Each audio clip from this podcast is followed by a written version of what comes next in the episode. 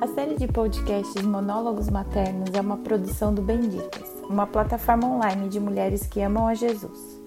Nosso desejo é servir a Cristo e sua igreja, equipando discípulas que falam português ao redor do mundo.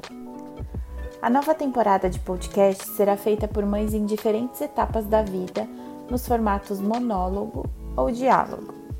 O que você ouvirá a seguir é uma espécie de desabafo redimido, o resultado de reflexões internas regadas a muito café frio e noites mal dormidas, mas também muita graça de Deus revelada nas coisas mundanas do cotidiano materno. Esperamos que nossos breves monólogos ou eventuais conversas entre mães ajudem você a encarar cada desafio da maternidade como uma oportunidade para viver o Evangelho de maneira mais verdadeira e corajosa. Vamos lá! Episódio 8 por Ana Ruth Cavaco, mãe da Maria, da Marta, do Joaquim e do Caleb. Há uma última vez para tudo na vida.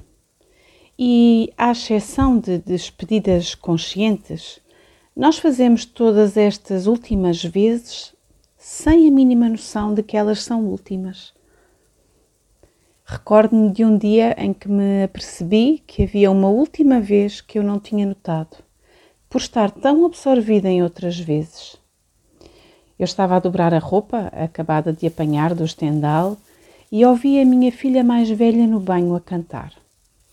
De repente, os meus pensamentos pararam quando me perguntei: quando foi a última vez que eu lhe dei banho? Fui até à porta da casa de banho, bem fechada, e perguntei do lado cá: Puseste amaciador? E ela respondeu: É claro. É claro que ela coloca amaciador. Aquele cabelo que é bem parecido com o meu só se penteia molhado com mais ajuda do que a de um simples pente ou escova. Precisa de amaciador e ela sabe. Há muito tempo que ela não precisa de mim para tomar banho. Quando esta filha era pequena, juntamente com outros pequenos que se seguiram, eu lembro-me daquela hora vermelha do final do dia em que dar banhos, colocar roupa para lavar, jantar, tentar fazer o culto doméstico, escovar os dentes e colocá-los a dormir era um contínuo ato de sobrevivência. Recordo-me de o futuro não ser mais do que o próximo mês. O longo prazo era assim um país distante.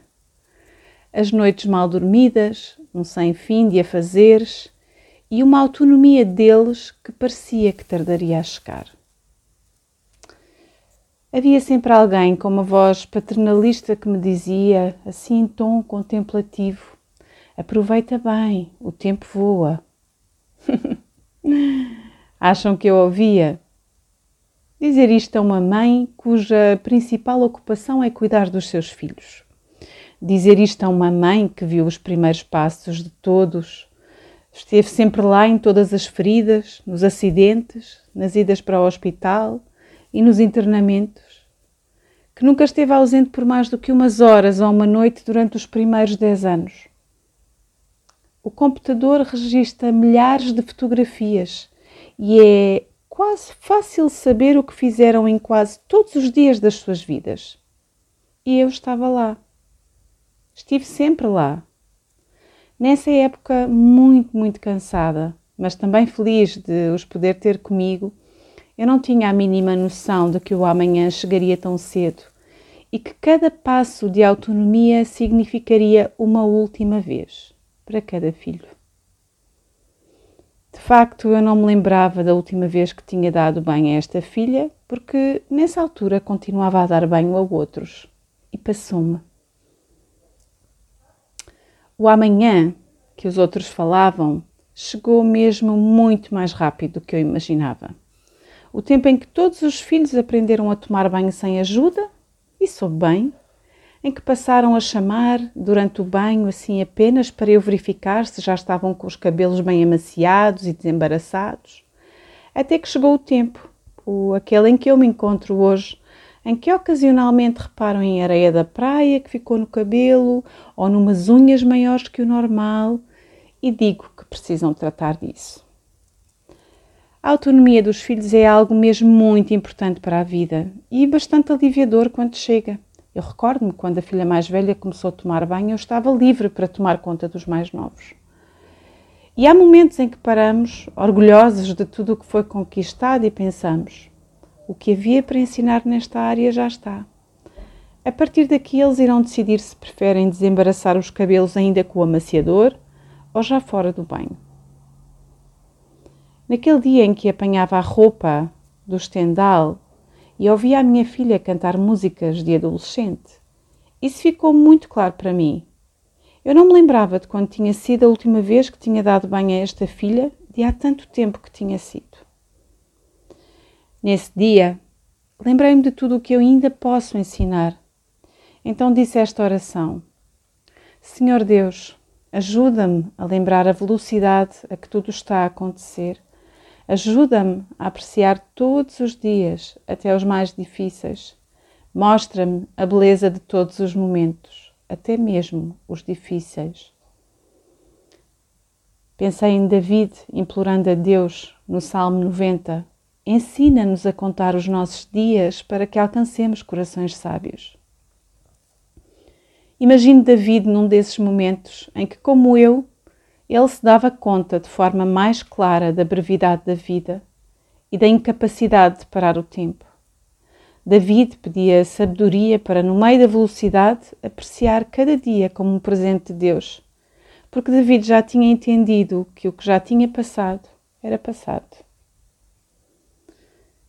O segredo para lidar com o passar do tempo não é diminuir a velocidade a que tudo acontece, porque isso não está nas nossas mãos.